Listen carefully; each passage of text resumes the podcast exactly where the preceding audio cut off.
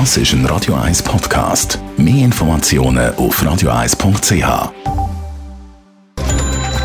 Netto. Das Radio 1 Wirtschaftsmagazin für Konsumentinnen und Konsumenten wird Ihnen präsentiert von Blaser Greinicher. Wir beraten und unterstützen Sie bei der Bewertung und dem Verkauf von Ihrer Liegenschaft. blasergreinicher.ch Adrian Sutter. Die Weltbank erwartet für das Jahr ein globales Wirtschaftswachstum von 4,1 Prozent. Sie sieht im Moment drei Gefahren für die weitere Erholung der Weltwirtschaft. Die hohe Staatsverschuldung, steigende Einkommensunterschiede und mögliche neue Corona-Varianten. Pharmaunternehmen BioNTech und Pfizer haben mit der Produktion von einem auf Omikron angepassten Impfstoff angefangen. Man wird Ende Januar mit einer klinischen Studie anfangen. Bis im März könnte dann gemäss den Unternehmen der Markt mit einem angepassten Impfstoff beliefert werden. Die US-Kartellbehörde kann Facebook wegen ihrer Monopolstellung im März für Online-Netzwerke verklagen.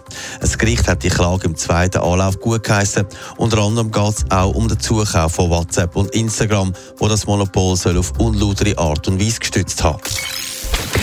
165.000 Personen sind im Moment in der Schweiz in Isolation, weil sie sich mit dem Corona infiziert haben.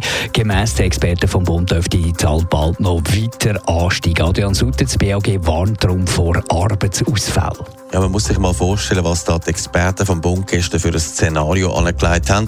Bis zu zweieinhalb Millionen Menschen in der Schweiz könnten bei der Spitze der Omikron-Welle gleichzeitig ausfallen.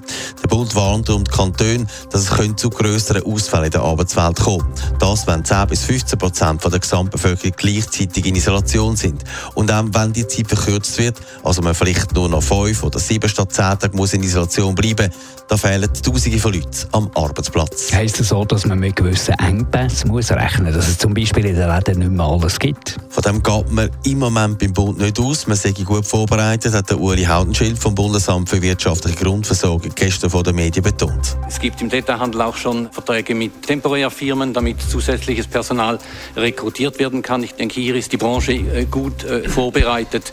Es kann durchaus sein, dass es, dass es punktuell irgendwo einen Engpass gibt bei vielleicht nicht lebenswichtigen äh, Gütern, die zugunsten von den äh, lebenswichtigen Produkten äh, zurückgestellt werden. Zudem sind die Grenzen im Moment auch offen und die Schweiz hat auch noch Pflichtlager. Netto, das Radio 1 Wirtschaftsmagazin für Konsumentinnen und Konsumenten. I'm too sexy for my love, too sexy for my love, loves.